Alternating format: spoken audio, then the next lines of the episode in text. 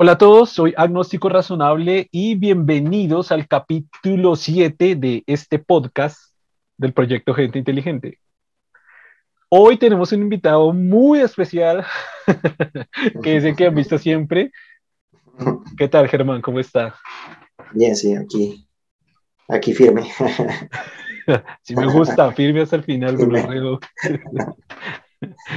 eh, bueno, casi siempre iniciamos los podcasts dando algún anuncio o información sobre el proyecto Gente Inteligente y hoy no va a ser la excepción.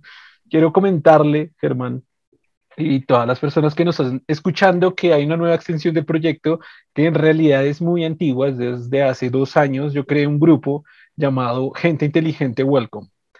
En este grupo, mm, la verdad lo creé con una finalidad de hacer una extensión al proyecto, de reunir más gente y de que la gente pudiera opinar, hacer sus propios posts y opinar pues de, lo que quiera, como lo, lo, dijimos en algún capítulo, eh, creo que fue en el 3, ya no me acuerdo. Eh, la idea del nombre del proyecto es el compartir opiniones eh, y comentar y opinar acerca de las opiniones o de los diferentes temas o etcétera. Entonces, la, la, idea del grupo era esto, eh, por, no sé, como problemas, no, no decir problemas técnicos, sino más bien errores míos en que no estaba supervisando muy bien el, el grupo. Eh, habían solicitudes de, de, gente que se agrega, pero no, no, como que las ignoré, las ignoré todo el tiempo. Y hace muy poco, hace un, menos de un mes, eh, Facebook me dio la opción de que todas las personas que estuvieran, que tuvieran el like en Gente Inteligente, en la fanpage Gente Inteligente de Facebook, eh, se le enviaba una invitación directa al grupo, lo cual eh, pues fue muy bueno porque en muy poco tiempo, casi en menos de un mes, ya tenemos mil personas ahí, o sea, ya, son, ya son mil del grupo. Eh, no sé cómo enfocarlo muy bien ahorita porque estaba enfocando mis esfuerzos a otras cosas, como ya he contado en varios capítulos aquí del, del proyecto, en el tema del, del podcast, de la, de la física de nuestro universo 3, la conferencia que tengo que dar, entonces, etcétera. Eh, pero bueno, el grupo está abierto, si se quieren unir, únanse, la idea es, bueno, compartir toda la información allí que sea posible. Y, y bueno, ese es, el, ese es el anuncio que debo dar sobre el, el proyecto. Eh, habíamos dejado, como siempre, algunos temas pendientes. Eh, Pero antes de tomarlos, eh, le iba a preguntar cómo va con la cuestión de prepararlo de lo de la conferencia. Ah, lo, lo, lo, tengo en stand-by, lo tengo en stand-by porque, porque tengo una semana más de una semana más de plazo para, para dar la conferencia. Entonces, uy, espera que estoy recibiendo una llamada, pero no voy a contestar ahora, estoy haciendo un podcast. eh, sí, no, entonces lo, lo tengo muy en stand-by. Eh, ah, bueno, sin embargo, traigo un dato, traigo un dato, comencemos con esto. Traigo un dato, estaba editando el capítulo 3, si no estoy mal, para que se va a subir no este viernes, sino el otro viernes. Y, y, estaba revisando una parte que yo hablé sobre este sistema de puntuación chino, que a usted le sorprendió, si recuerda.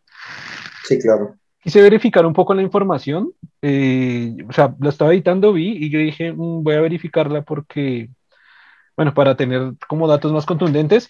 Y pues efectivamente, aquí de hecho tengo un, extracto de una, de la noticia que se dio, voy a leer un, una parte pues muy pequeña.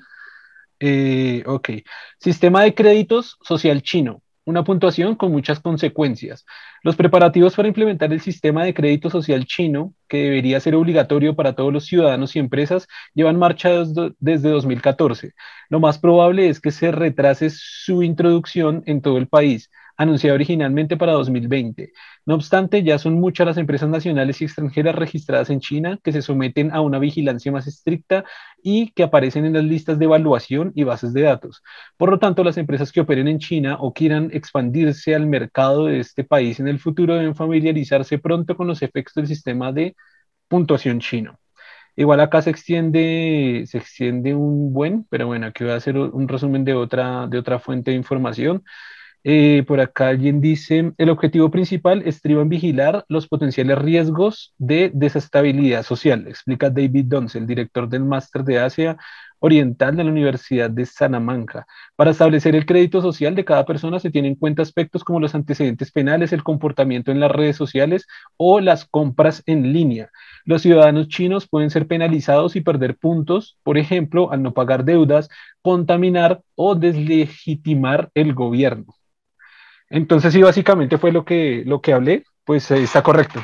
Todo, todo lo que dije está correcto y pues aquí están las fuentes de información. Eh, entonces era un sistema de control social completo, sí.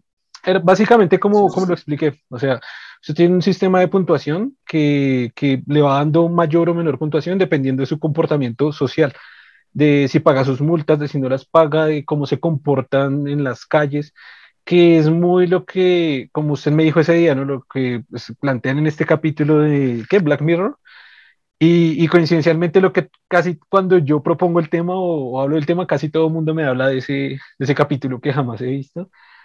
Eh, hay como una reflexión adicional y es que a la gente le gusta sorprenderse, no lo critico, está bien, con cosas pues ficticias o de fantasía, como son estas series, siempre, siempre, le, siempre lo comento a la gente, a mí me encanta sorprenderme con cosas reales, con la realidad. Es decir, es mucho más apasionante sorprenderse con algo que parece irreal, que es algo que parece salido de los cabellos, pero eh, que es real. Por ejemplo, en este caso, eh, es, muy, es muy curioso que la mayoría de gente conoce el capítulo de Black Mirror, pero no conoce la realidad de China. Es una realidad que está sucediendo en este momento que están implementando ese sistema de, de, control social por puntos. O sea, esto es algo real y impresionante. Pero es que algo que me interesó que usted nombró fue que dijo que dependiendo de lo que opine sobre el gobierno, sus declaraciones sobre el gobierno, o sea, básicamente es un sistema de control para que la persona tiene que opinar siempre a favor del gobierno, no puede, no puede, dar,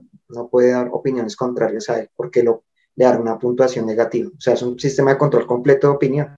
Va a limitar la libertad, la libertad de expresión al máximo porque no solo es una cuestión de que le controlen de que pague multas y que se comporte bien, sino además de lo que, de la, de lo que dice, si, si está a, favor o en contra del gobierno. Es un sistema de control completo. No.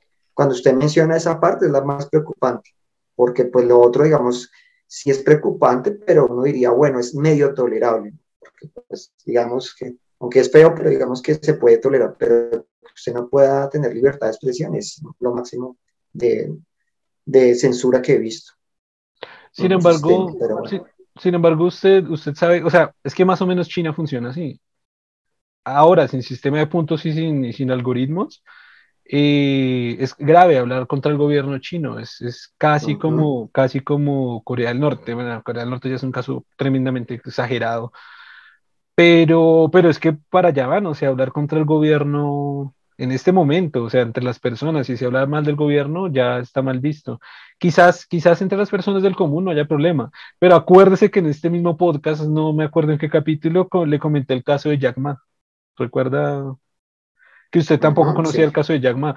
Y, y pues siendo una persona con tanto poder y con tanta influencia, el que haya dicho, y es muy curioso porque es que no, no arremetió contra el gobierno, igual, sí dijo lo que está funcionando mal con la banca en China, pero no remetió directamente contra el gobierno y es como que ya lo, lo, desaparecen y o aparentemente lo desaparecen y aparece queriendo ser un profesor de unas granjas, ¿no? Sí, es como el, el, el comienzo de una especie de dictadura, ya como lo que empieza a formarse cuando se empieza a dar un sistema de control policial, casi. Está como, los, como una, una predictadura. Sin embargo, mire que esto me, me, trae. Pues espere que va pasando una moto. Eh, me, trae también unos ejemplos que están sucediendo muy curiosos, o que han sucedido, o que hay, mejor dicho. Por ejemplo, y ahorita, mm, bueno, deberíamos rectificar la fuente, pero hasta donde sea en España, hacer un tweet contra la realeza o creo que incluso hacer un comentario contra la realeza da cárcel. Entonces, mm.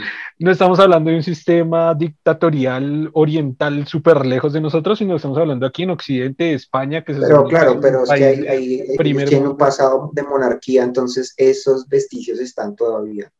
Digamos, por eso es con la monarquía, ¿no? Claro, pero... Porque todavía esos vestigios están ahí, pero pues deberían no existir, pero todavía están ahí.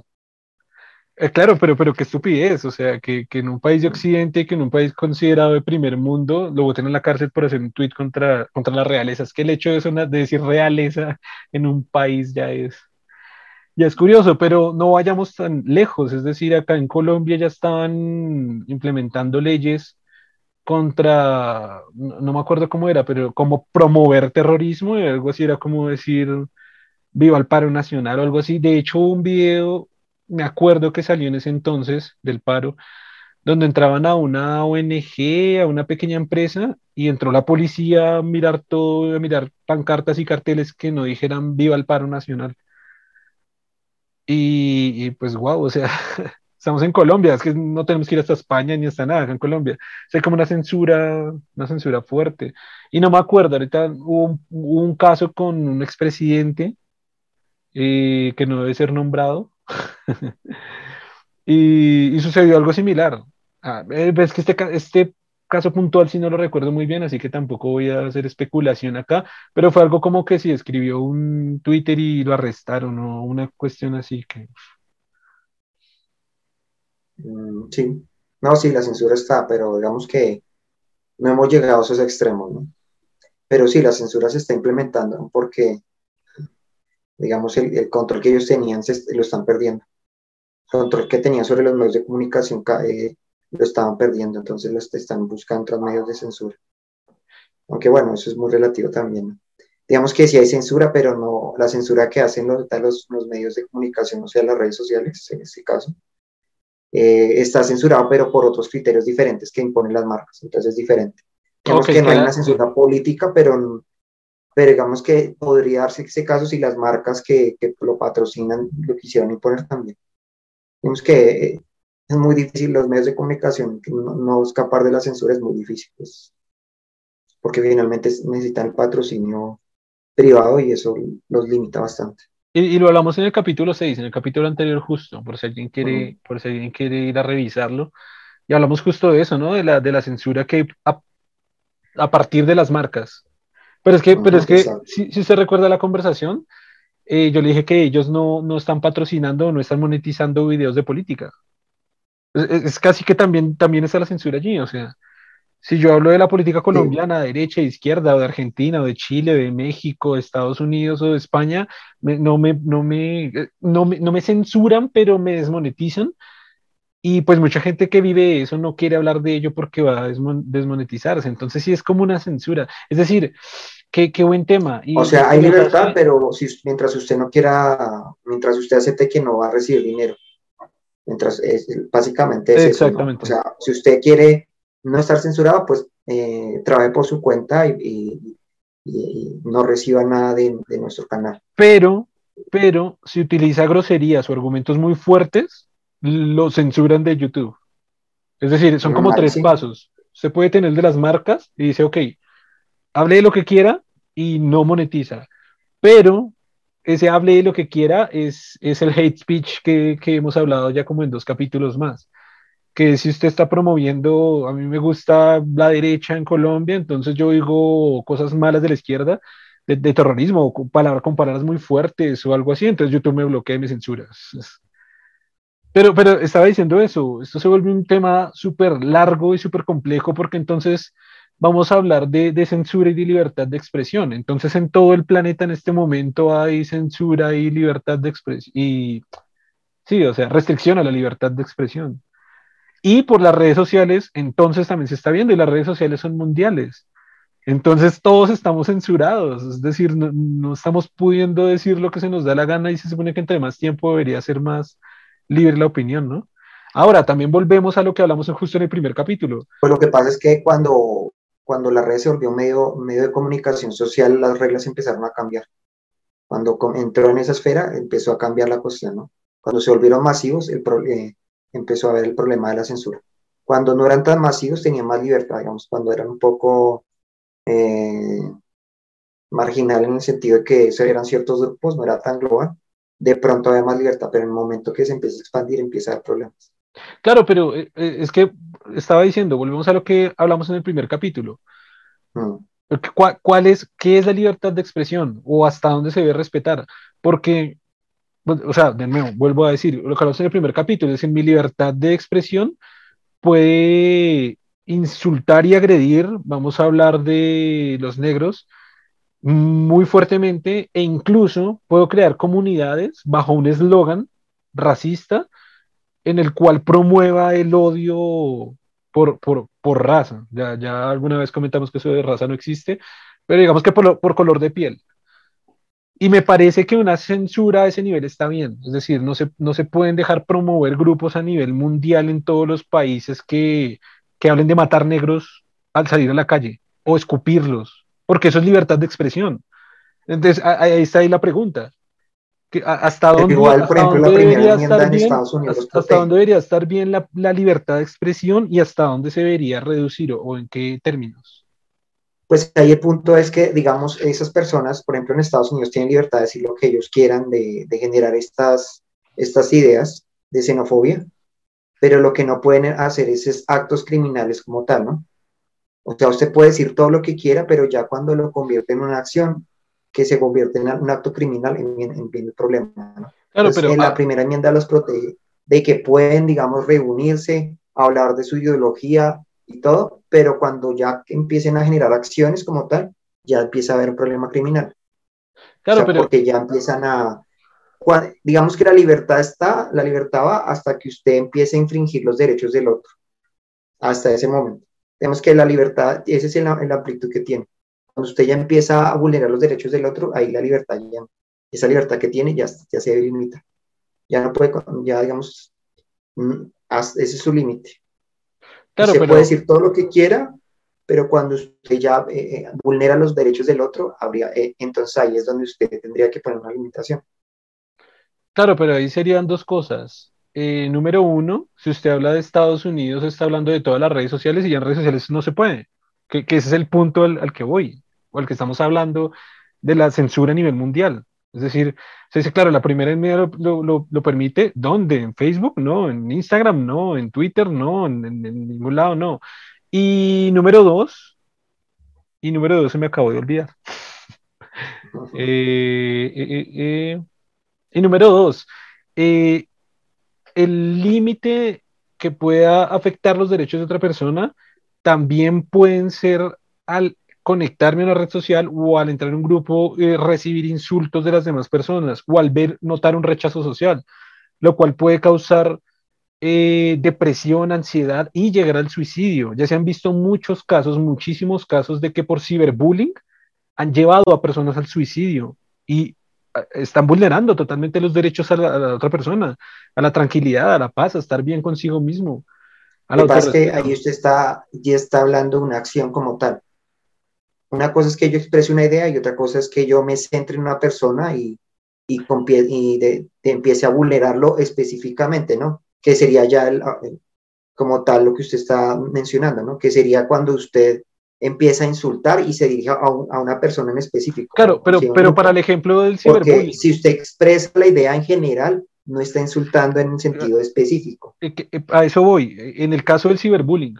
Pero si yo soy una persona homosexual, entro a mi red social y todo, todo está plagado de que, de que soy una mierda, nadie está mencionando mi nombre, pero está diciendo que el ser homosexual es una mierda y se ha proliferado por todos los grupos y lo están hablando y lo están proliferando por todo lado. Eh, o sea, ha habido casos que hay personas que, o sea, desde problemas de ansiedad que puede ser lo más, lo más, o de rechazo social, o de discriminación, que puede ser lo más leve, hasta lo más grave que es suicidio. Pero entonces ahí la, el, punto ahí, ¿cómo, ¿cómo, lo está especificando? No sé, o sea, usted me dice como que él lo lee, pero porque entra a sus redes o cómo lo lee. Exacto, sí, sí, sí, en sus redes. Porque es muy diferente que, que eh, otros empiecen y publiquen en su, en, en, su, en, en, su Facebook como tal, a que yo entre a mirarlo. Es diferente, ¿no? Porque ahí sí, digamos, eh, ahí sí no podría, no podría decirse que hay una, un bullying porque realmente usted está entrando a ver la información. Otra cosa es que yo en mi, me publiquen y me, me, generen comentarios en mis publicaciones insultándome. Ahí sí es precisamente es, un delito. Es, un bullying y es una represión social, precisamente por ello. O sea, yo soy una persona homosexual, entro a Facebook, todos están diciendo que ser homosexual es una mierda, prendo el televisor, todos están diciendo que ser homosexual es una mierda. Nadie me está nombrando a mí, nadie me está etiquetando, nadie me está señalando. Pero si cada periódico, si cada película, si cada, lo que hablamos de Black Mirror, por ejemplo, si cada capítulo de Black Mirror, si las series más populares del planeta Tierra, si cada post de, cualquier noticia están discriminando, riéndose de los homosexuales, haciendo chistes, diciendo que son una mierda de persona y yo estoy bombardeado de eso, es que, e, es decir, para respetar la el derecho a la libertad de expresión del otro, tendría que yo cerrar todas mis redes sociales, apagar los televisores, dejar de hablar con la gente en el exterior y aislarme completamente. Eso me va a llevar al suicidio, precisamente. O sea, el resultado va a ser igual.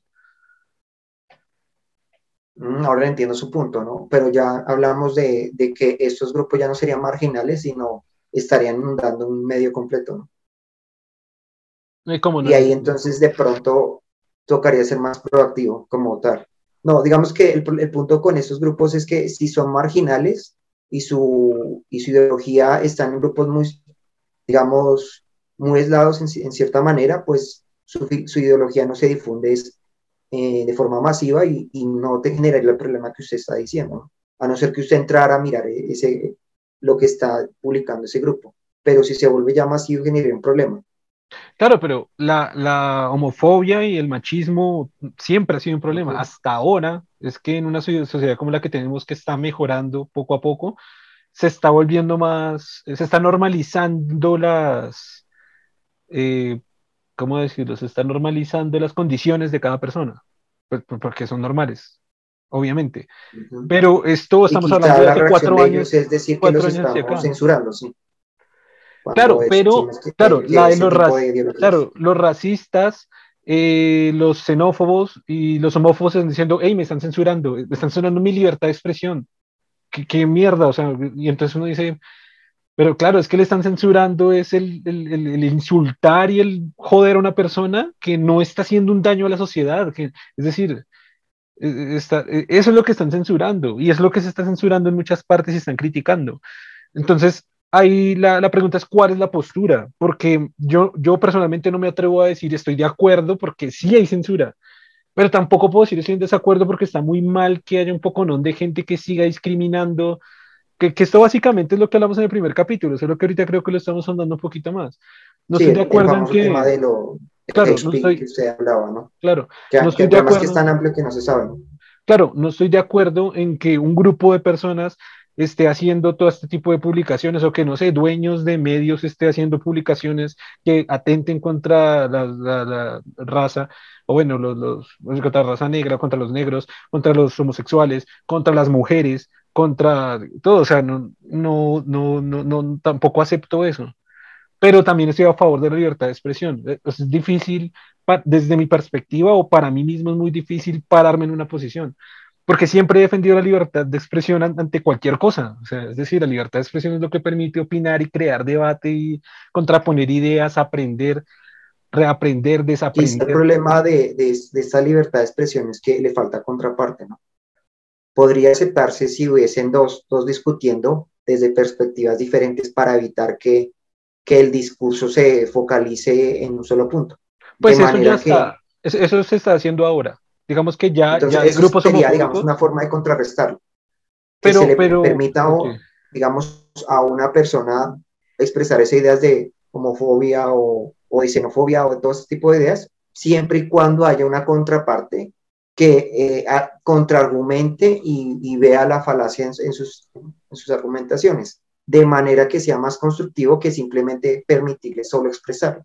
Y además para que en cierta manera su discurso evolucione, ¿no? Por lo menos, por lo menos busque una manera de, de encontrarle algún norte a lo que es a esa forma de pensar, ¿no? Como que evolucione, ¿no? Sería lo ideal. Pero por lo menos, digamos, una forma sería eso, generar siempre que, que, siempre en ese tipo de discursos hay una, un, un punto en contra para evitar que se parcialice la forma de pensar.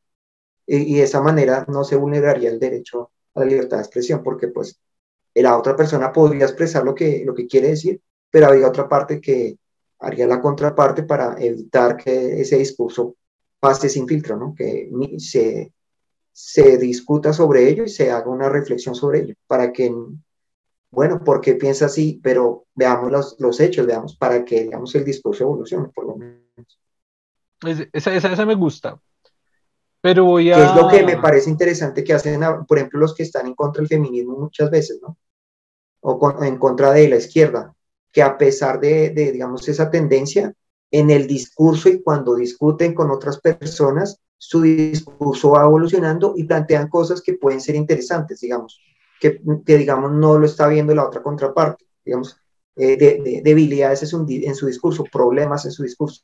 Entonces, de alguna forma, el discurso de los dos evoluciona. Eso es, eh, por eso es lo importante la contraparte, para evitar ese problema. Porque también el problema es que los dos, ninguno de los dos evoluciona, porque uno discrimina al otro, ninguno discute sobre el otro. Entonces, ninguna evolución. Sí, o sea, me gusta, me gusta la idea que da, pero entonces voy a hacer algo reductivista, pero no reductivista en un caso hipotético, sino reductivista en un ejemplo real, que fue el que, que fue el que acabé de plantear. ¿Estaría de acuerdo con lo que está haciendo Facebook o no? Es decir, Facebook está eliminando grupos de racistas, borrándolos, censurándolos, quitándoles eh, publicación, o sea, tráfico viral. Eh, ¿Estaría de acuerdo con eso, sí o no? Teniendo en cuenta que ya hay grupos en Facebook de las dos partes, tanto de racistas como de, ¿cómo llamarlo? No racistas, sí, no racistas, o de, de, homófobos, de homofóbicos, ¿cómo se dice? Homófobos, homofóbicos, creo que están, las dos son válidas, e, o de personas que defienden los derechos, eso ya está así. ¿Estaría a favor de Facebook o en contra de lo que está haciendo Facebook? Mm, creo que no. El, el punto es que ambas situaciones son problemáticas porque cuando usted censura en ese momento, genera más eh, Mm, mm, más reacción en contra, ¿no? En lugar de lograr que, lo que le digo, que la, el, el discurso de esa persona evolucione, porque, porque pues al discutir con otro, así sea en, esta forma de ver el mundo, se evoluciona, porque él plantea cosas que el otro no ha pensado, en, en, en esas formas de ver tan extremas del mundo. Pero entonces a usted censurarlo, pues no hay discurso, no hay evolución no hay, no hay lo que llamaban, creo que dialéctica, que, que permita que estos dos discursos evolucionen en esa discusión de, desde, desde polos tan opuestos. Entonces, más bien diría que lo que tiene que hacer Facebook es lo que le, le planteé. Si se va a difundir ese tipo de, de mensaje, tiene que de alguna forma ser contraparte colocando un discurso que esté en contra para ver la, la digamos, como la interacción entre ellos de esa manera puede más bien controlar. Entonces, en lugar de crear estos círculos como tal, tendría que como hacer como una especie de contraparte. Porque lo que le puede censurarlos, yo no sé si eso ayude, porque cada uno de los dos grupos se, se aísla uno con el otro. Entonces, no, no permite que el discurso evolucione. Entonces, digamos que eh, yo diría que sí, diría que la censura nunca es buena. Entonces, diría que sí, en cierta manera estoy sí estoy eh, en contra, pero tampoco iría completamente en contra porque sí entiendo la razón de por qué se está generando esta cuestión.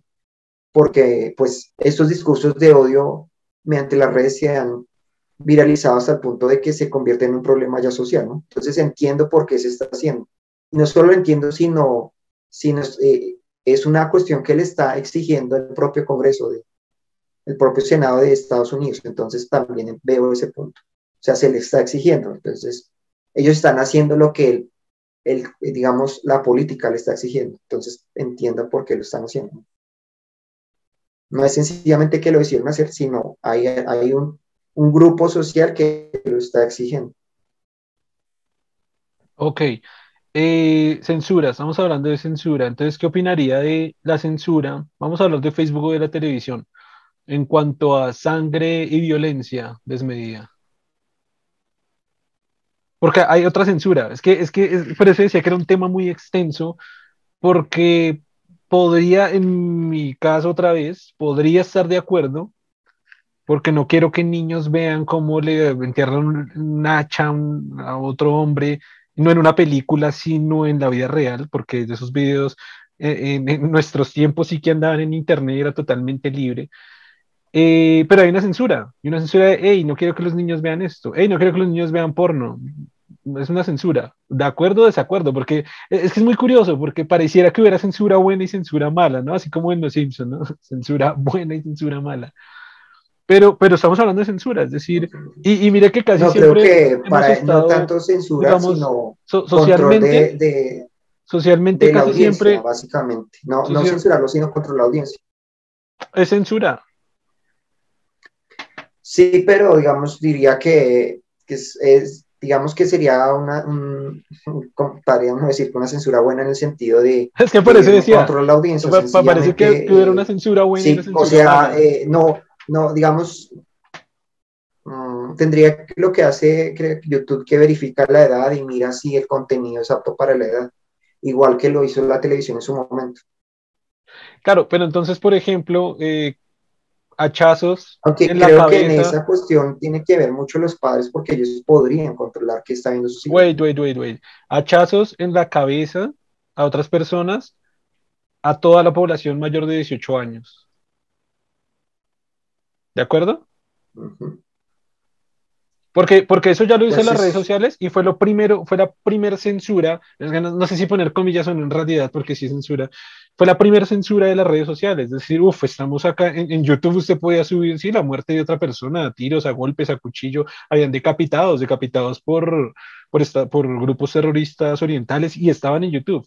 Y en Facebook también, es, decir, como es de libertad de expresión, pues cada uno ponga lo que sea fue la primera censura de decir, bueno, este contenido ya está. Y obviamente el porno, el porno sí que ni siquiera, el porno sí que nunca entró a, las redes sociales. Y el porno viene en otros grupos y se disemina, digamos, como en su nicho propio, entonces digamos, no lo puede censurar porque tiene su propio nicho. De otra forma, pero por ejemplo lo que acabo de decir, hay una censura con muertes, pero digamos que ahí en los medios de comunicación funciona mucho lo que quiere la mayoría y si la mayoría no quiere ver ese contenido, pues eh, es la mayoría la que, la que le, dice el contenido que se va a publicar. Entonces, en ese punto, ahí sí, si la mayoría dice no quiero ver ese contenido, no quiero que ese contenido ese es, el pues ese es el problema que son los videos más virales, son los videos que más la gente ve, son los videos que más exige la gente. Acá nunca la mayoría dijo yo no quiero ver esos videos, al revés. Según los datos y los números, las estadísticas, la gente quería denme más de esos videos y quiero verlos más. Mm, claro, entiendo su punto, ¿no? Y era igual en la televisión cuando pasaban esto, estas películas más violentas y eso que tenían una audiencia muy alta y por eso fue que se empezó a, a popularizar. Y ¿Estas películas de qué se cortó? ¿Estas películas de qué? No, que digo que en la televisión fue algo similar, ¿no? Cuando comenzaron a verse películas cada vez más violentas, esas ah, películas tenían mucha audiencia y tuvieron el mismo el problema con la... Cuando claro, y es que por eso insisto, el tema es súper extenso, porque entonces volvemos a la censura en videojuegos, en muertes violentas, etcétera, ah, en películas, que es en la televisión o en cine. Y Ah, vuelvo ya al caso de las redes sociales, gente matando a otra gente en el mundo real, no en, la ficción. Hay una censura, hay definitivamente una censura. Sí, claro, pero entonces ahí es que es muy complicado porque es que está bien complicado el, mismo problema y que tuvo que hacer hacer lo, mismo que está haciendo YouTube. ahora, ahora le pongo, ahora le voy a poner un caso más jodido, es que vamos a extendernos aquí a lo que más podamos. Em, está prohibido desde hace un tiempo para acá, no sé si lo sabía, si no lo sabía lo va a deducir muy rápido. Eh, hubo una ley a nivel mundial en la cual se prohibía hacer cualquier tipo de comercial sobre cigarrillos. No se puede, lo prohibieron. digamos, si no lo sabía, es muy fácil de decir porque usted dice, ah, mierda, no he visto ningún comercial de cigarrillos hace, ni en radio, ni en periódico, ni en televisión, ni en ningún medio de comunicación. Censura, Censura, si yo soy un fumador y disfruto mis propagandas de comerciales de hombres en caballo fumando, ¿por qué me censuran ese gusto? Censura.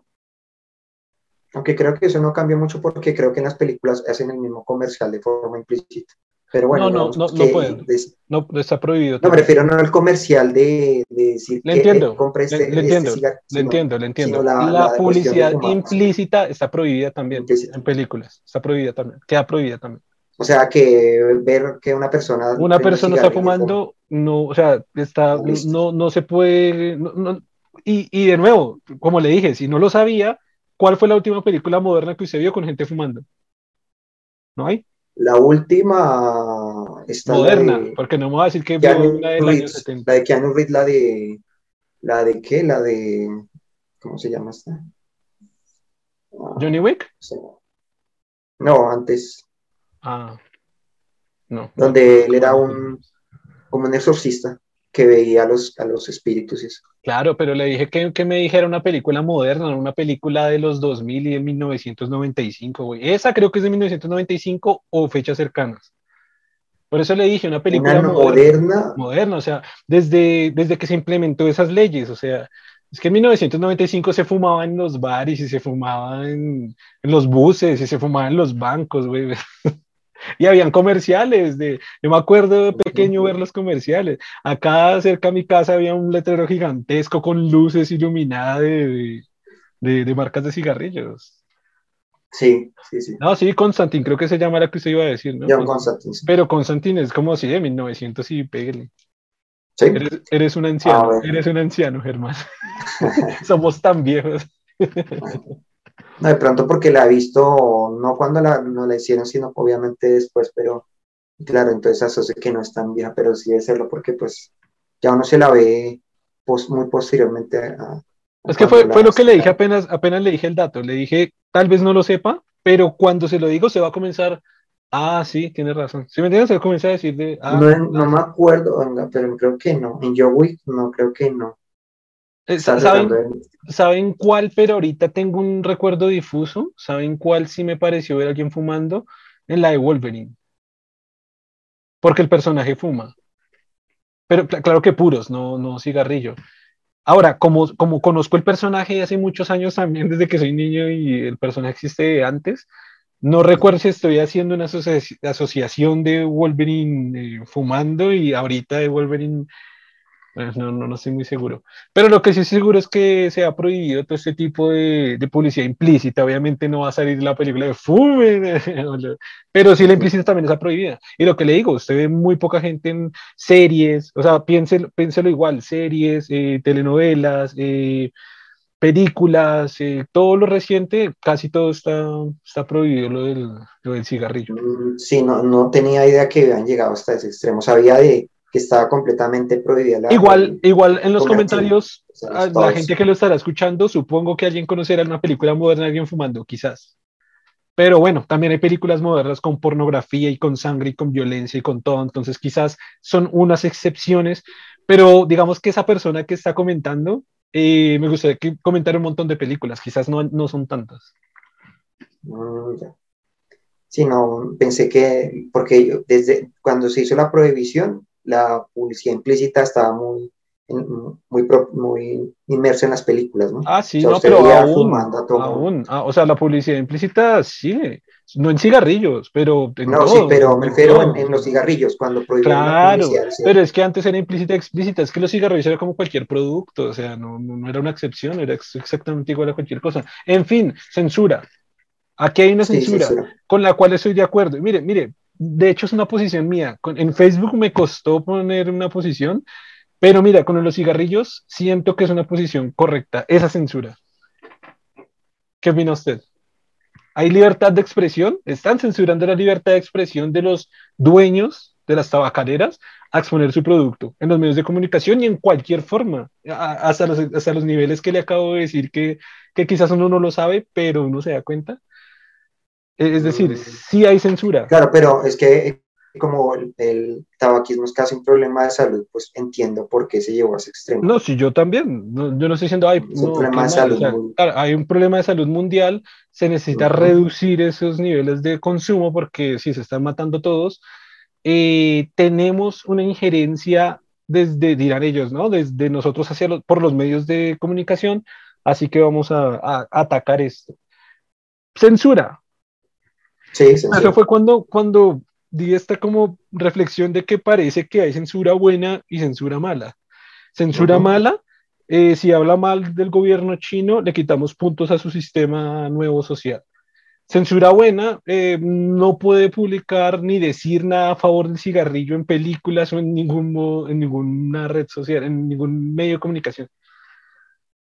Claro, pero entonces ahí viene, viene el extremo cuando, digamos, por ejemplo, lo que usted me comentaba de que una persona hace una charla sobre que una persona, que otra estuvo consumiendo, no sé, cigarrillos o algo así, y pueden censurarlo solo por comentarlo. Digamos que el punto con la censura es qué tan extremo puede ser, ¿no? Digamos que no hay que excederse porque pues podemos llegar al punto de que ya la coartamos completamente la libertad de expresión. Y era lo que, le comentaba, lo que le comentaba acerca de, ah, creo que lo comentábamos en el capítulo anterior, en el 6, y era decir, ¿cuál es la raya? Ese es el punto, ¿cuál es la raya? A, mí no me gusta que haya libertad de expresión cuando están atacando a las minorías. No, no me gusta. Tampoco estoy de acuerdo con la censura a, eso, a, esa, libertad de opinar. Pero no me gusta, es que no me gusta porque están agrediendo a un montón de personas y, peor a minorías, ¿no? Porque si están agrediendo a las mayorías, como que, ah, sí, es una opinión más, ¿no? Pero están, están agrediendo a grupos que están queriendo, queriendo sentirse normal en la sociedad y comportarse como cualquiera otro se, se puede comportar.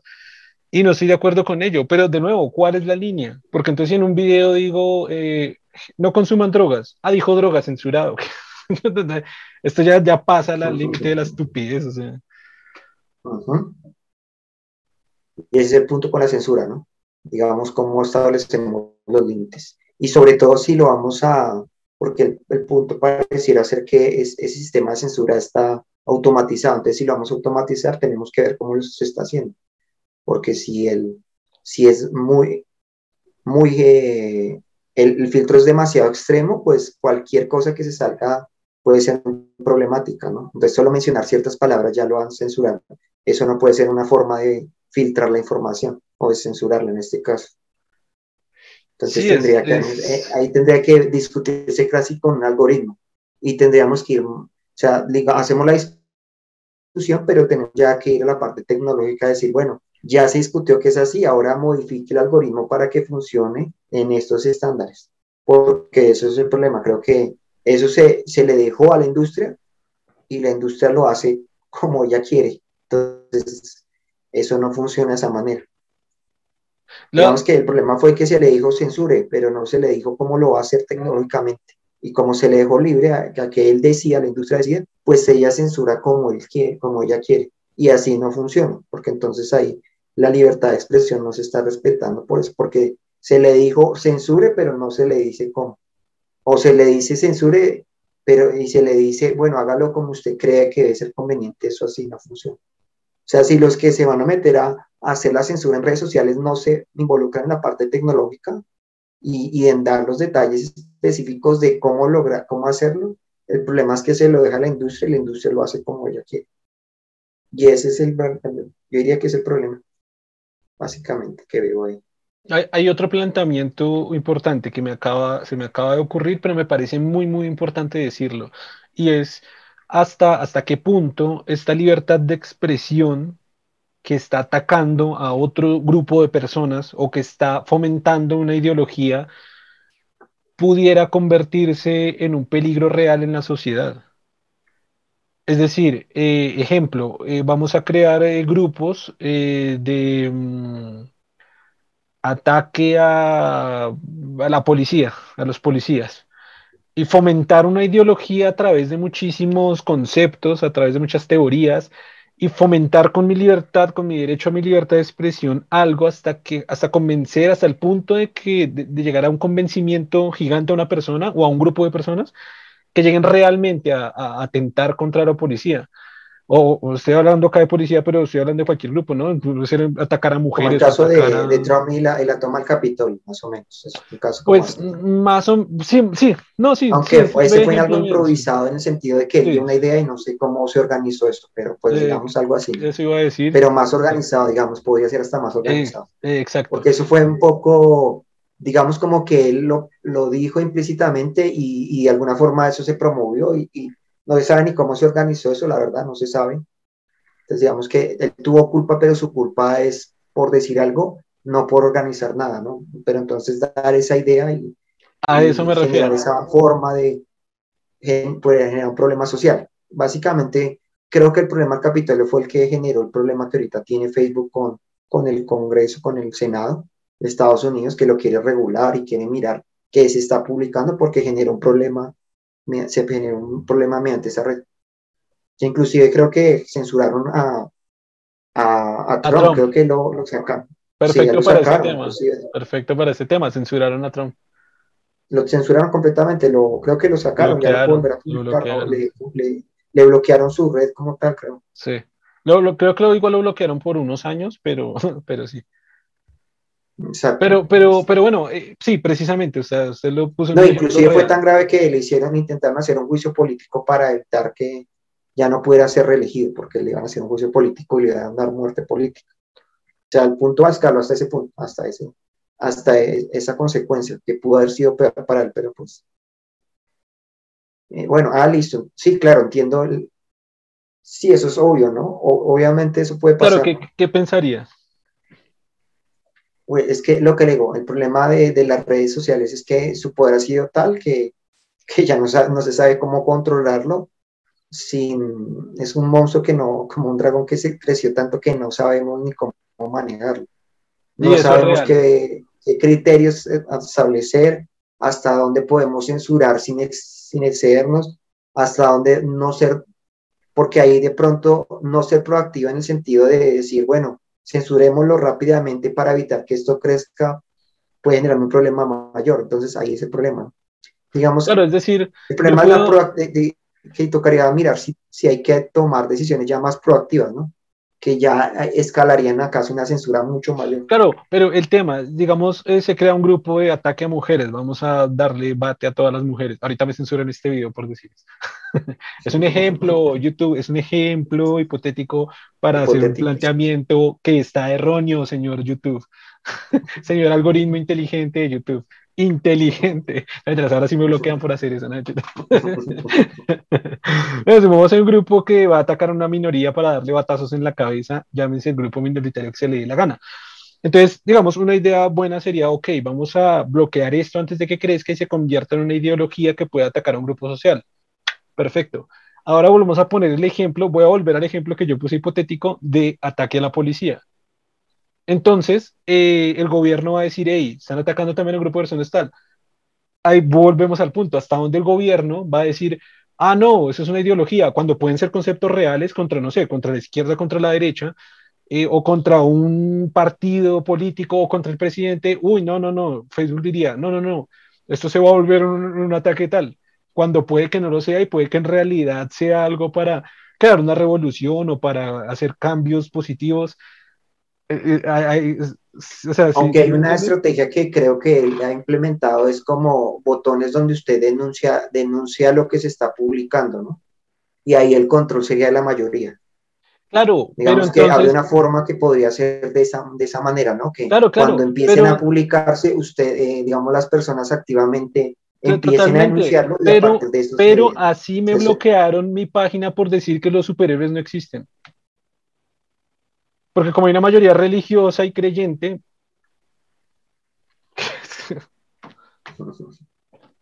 Sí, claro, entiendo su punto, pero sí, digamos que tocaría, mm, mm, tocaría, digamos, el problema sería que no, estas redes no pueden ser controladas por, por estos grupos, por, la, por, prácticamente el Estado, digamos. Mm, tocaría no darle ese poder, ¿no? O de alguna forma auditar ese poder casi para evitar lo que usted está planteando, ¿no? Que, el gobierno lo utilice como medio para... para represión. La represión, censura. Digamos, por ejemplo, el caso, digamos, para un caso más ya aterrizado en lo, nuestro, ¿no? Digamos, el problema del paro nacional, ¿no? El problema de, de las protestas que ocurrieron. En las redes estaba publicando lo que estaba pasando. Si se hubiese censurado, porque ellos decían que estaban promoviendo para que se hicieran lo que ocurrió pues, eh, lo que sí ocurrió, pero que no fue realmente la intención de lo que se estaba mostrando, de los ataques a, no sé, a, los CAI y, otros, y otros bienes como tal, es ahí hubiésemos tenido un problema de censura muy grave. Totalmente. En este caso, entonces, si se le hubiese dado el control completo al Estado, decirle Estado, no, mire que, que este grupo, digamos, ellos están publicando toda esta cuestión y se están generando desmano.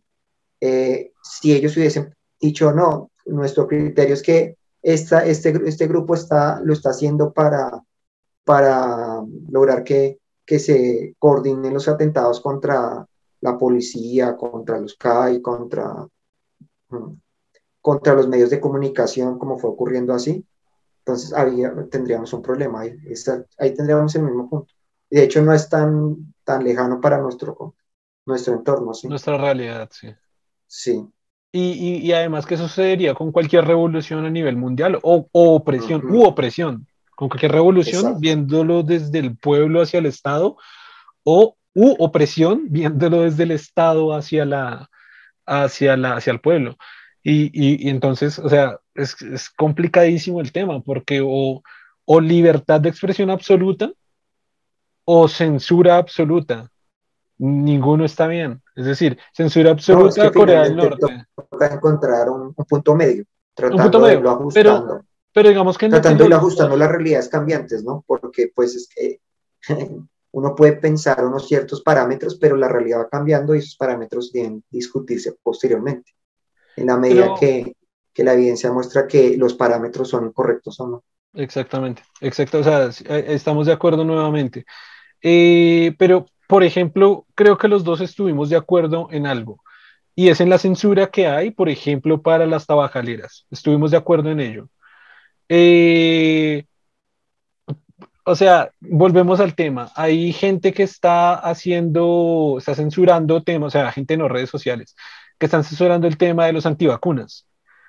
Eh, y hay gobiernos que están exigiendo eh, vacuna obligatoria para las personas. Eh, ese grupo de personas lo puede tomar como una opresión o como un ataque a sus derechos o a su derecho de elegir o a su libre expresión.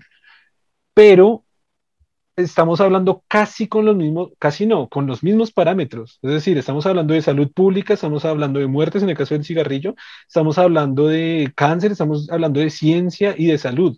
Acá estamos hablando igual, no cambia ningún parámetro. Es decir, ciencia, salud, muerte, eh, aquí no estamos hablando de cáncer, pero sí de un virus, eh, es igual. Debería, debería haber esa, esa, esa censura debería, debería, debería, o sea, estaría bien que los gobiernos obliguen a todas las personas a vacunarse.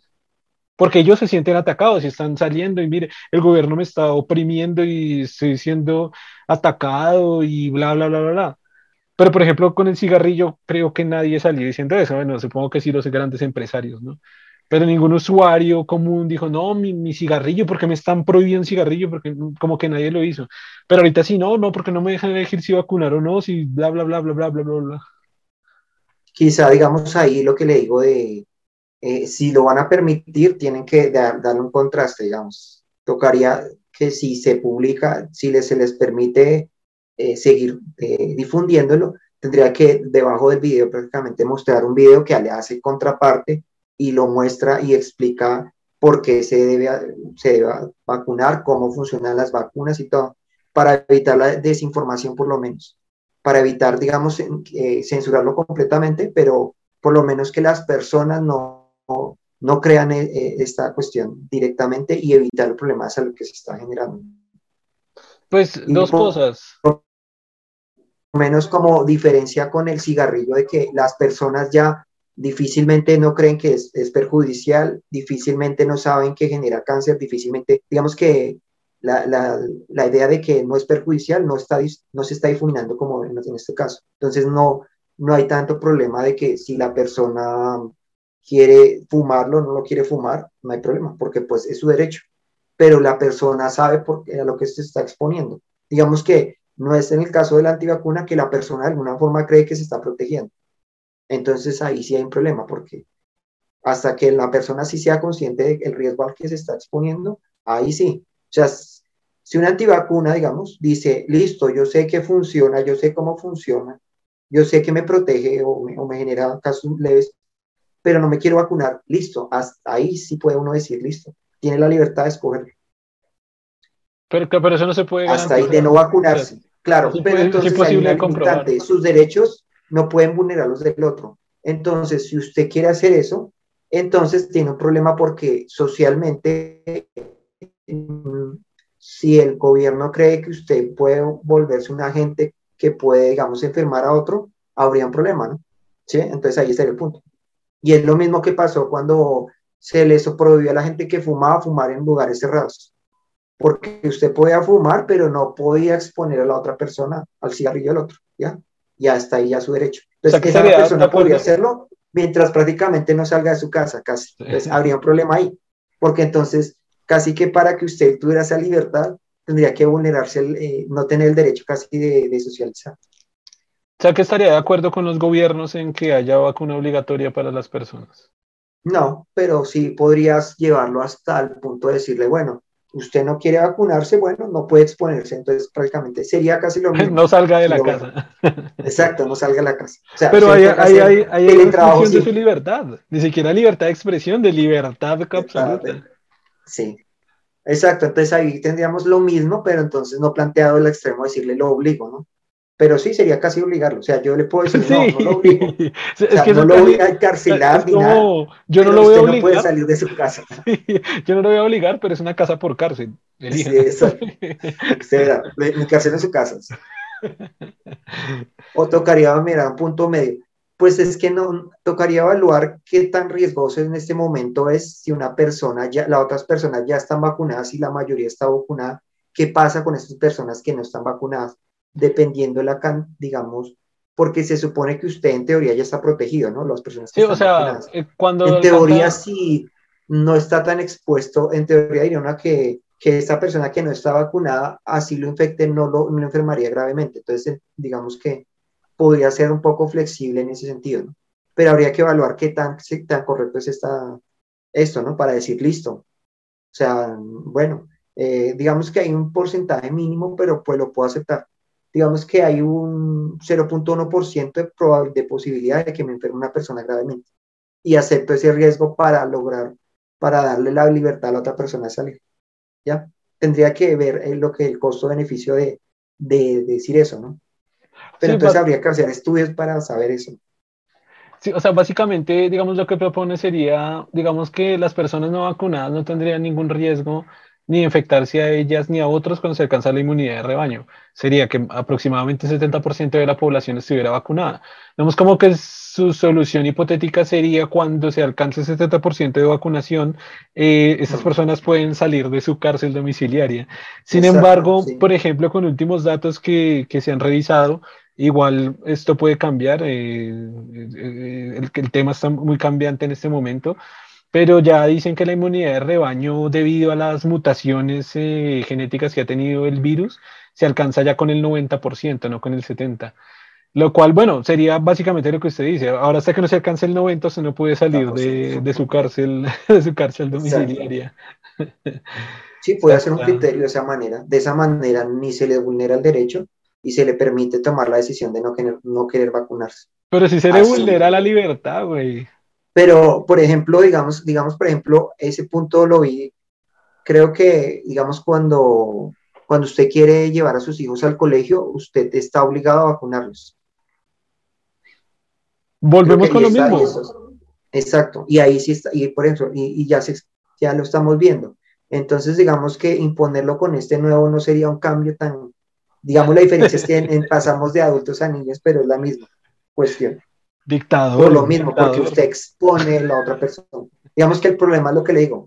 O sea, sus derechos van hasta que usted vulnera los de la otra persona. Entonces, como usted no, sus derechos no pueden ser superiores a los de la otra persona, entonces mm, o llegamos a un acuerdo o, o tenemos que restringirle sus derechos para que no vulnere los de la otra persona. Es así, así, así es como siempre funciona, ¿no? y es como, como funciona básicamente una cárcel, ¿no? Si usted lo piensa.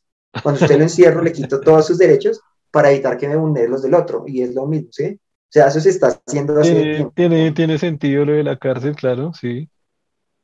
Y, se, y se está haciendo hace rato. Y se, le vulnera sus derechos para, para protegerlos del otro. Y se hace. O sea que podemos llegar a la conclusión, o sea, lo que yo dije a modo hipotético resulta ser real. Hay, hay censura buena y hay censura mala. Hay censura que sí debería ser implementada a nivel mundial, y hay censura que no debería ser, que debería ser eliminada de cualquier forma a nivel mundial. Hay que cuidarse del exceso de censura, ¿no? De que por, por querer protegernos, de alguna forma nos, nos excedemos, o quizá le, un grupo social quiere controlarnos de esa manera. O sea, hay que, hay que, hay que cuidarnos del totalitarismo, que al final siempre es negativo, en cualquier punto en cualquier aspecto, pienso yo. Sí, digamos, piénselo, si se logra una sociedad perfecta donde nadie actuara mal, podría ser hasta muy perjudicial, ¿no? Digamos, porque requeriría restringir todas las libertades completamente, ¿no? Pero funcionaría perfecto, ¿no? Donde nadie actúe mal, ¿cómo? Digamos, en ese sentido de, piénselo en la cuestión de la puntuación, donde usted no puede tomar, tomar, digamos, comportarse mal en la calle y toda esa cuestión, llévelo al extremo, donde usted no puede comportarse mal en ningún sentido, llévelo al extremo. Corea del Norte. Entonces usted no lo están lo tendrían que vigilar a todo momento. Eh, Corea del Norte. todas las partes donde hay. Corea del Norte. o sea, eso se llama Corea del Norte. Exacto, pero no, no sé si sea, no es así, no sé si Corea del Norte está lo que le digo de, no, no, lo estoy pensando en el sentido de una, una sociedad tan funcional donde no se cometa casi ningún crimen, ¿no? Porque se restringe al, extremo, ¿no? O sea, porque se evita al extremo. No sé si en Corea del Norte es, se llega a, o sea, si se funciona así. ¿no? Prácticamente en Corea del Norte es como la, la acepción que tienen los religiosos o creyentes de Dios. Es decir, nada, no, no puede haber un movimiento de una persona sin que las, el gobierno se entere. Es decir, pues, no hay una expresión, una palabra que usted pueda decir sin que el gobierno se entere. Usted nace en un pueblo y tiene que morir en ese pueblo. O sea, ni siquiera puede moverse al pueblo vecino. O sea, si usted nace en Bogotá, no puede moverse a Ibagué, no puede moverse a Melgar. Si nace en Melgar, no puede moverse de ahí.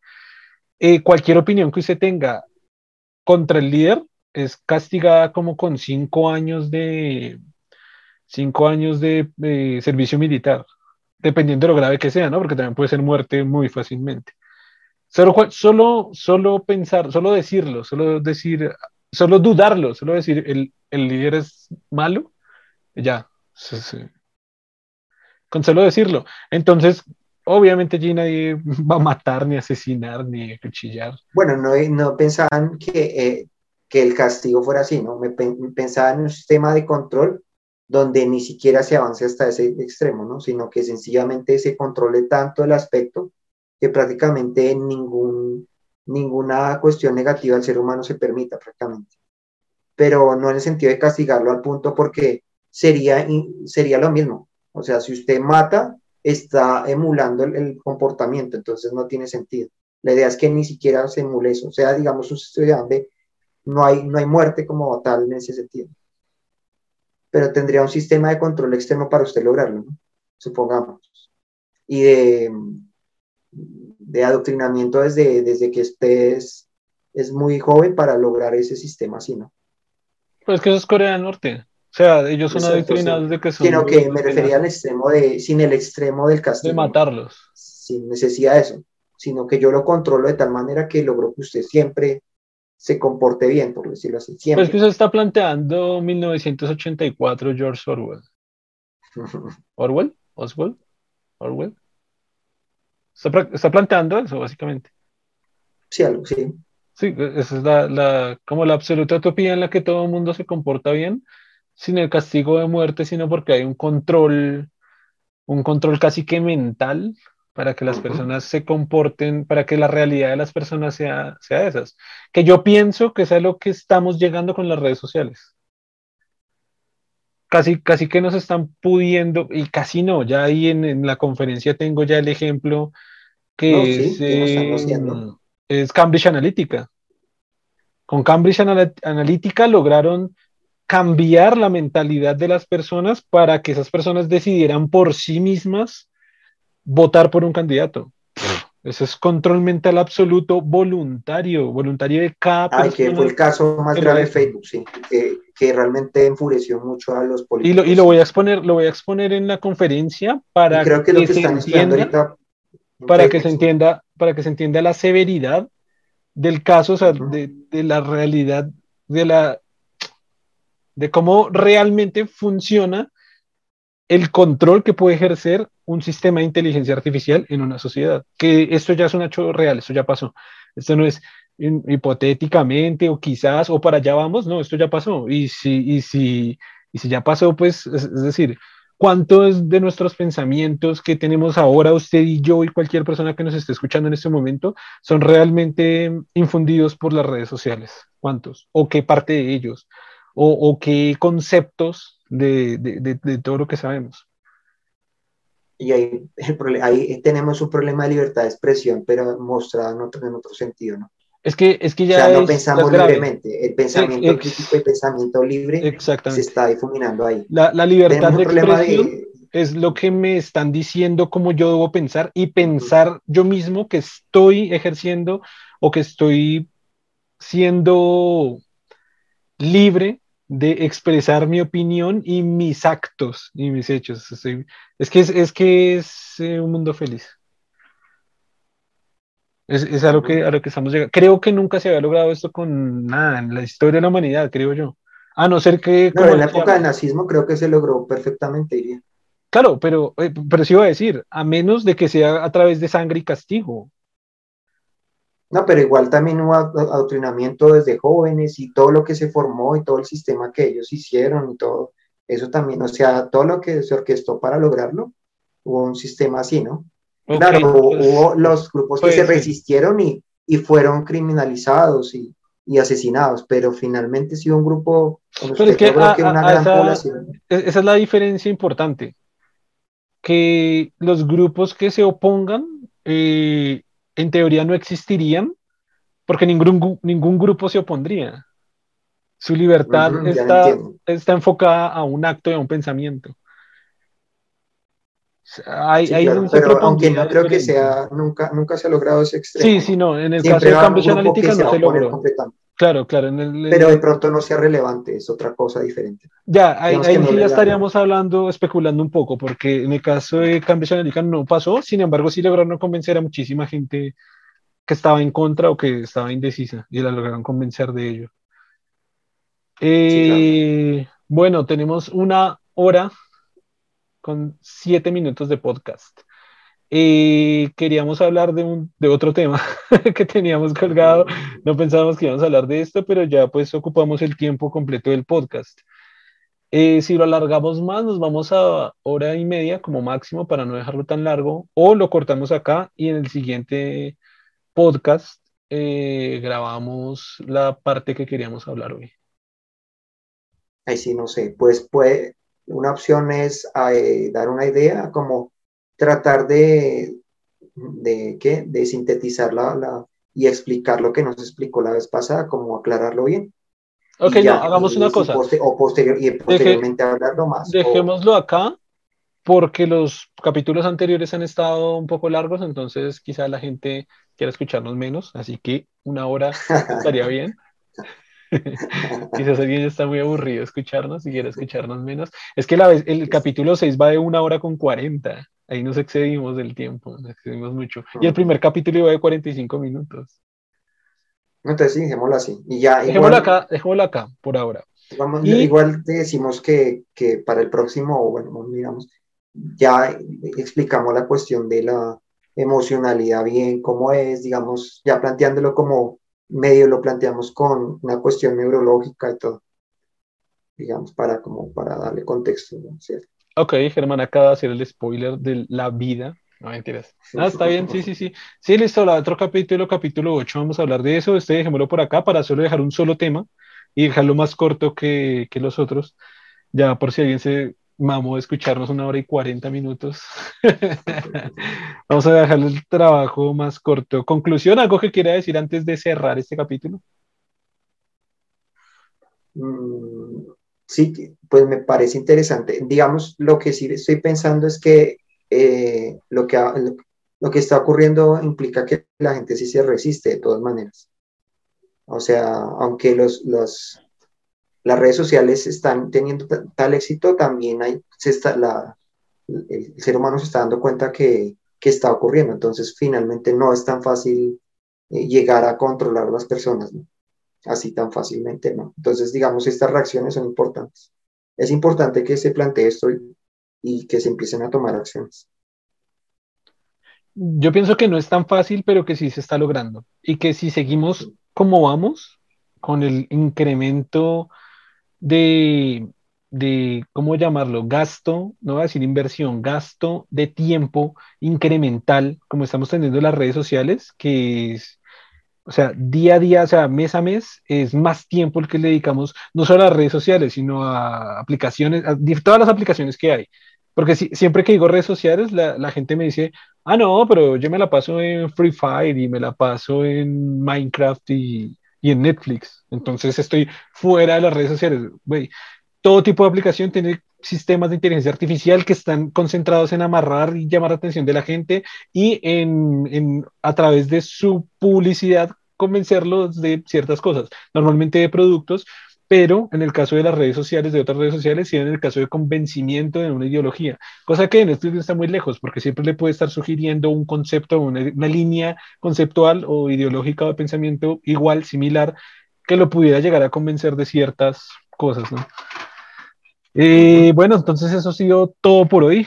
Muchas gracias por escucharnos, muchas gracias por estar acá, Germán, y nos vemos en un siguiente, en el siguiente capítulo. Un saludo. Bueno, chao.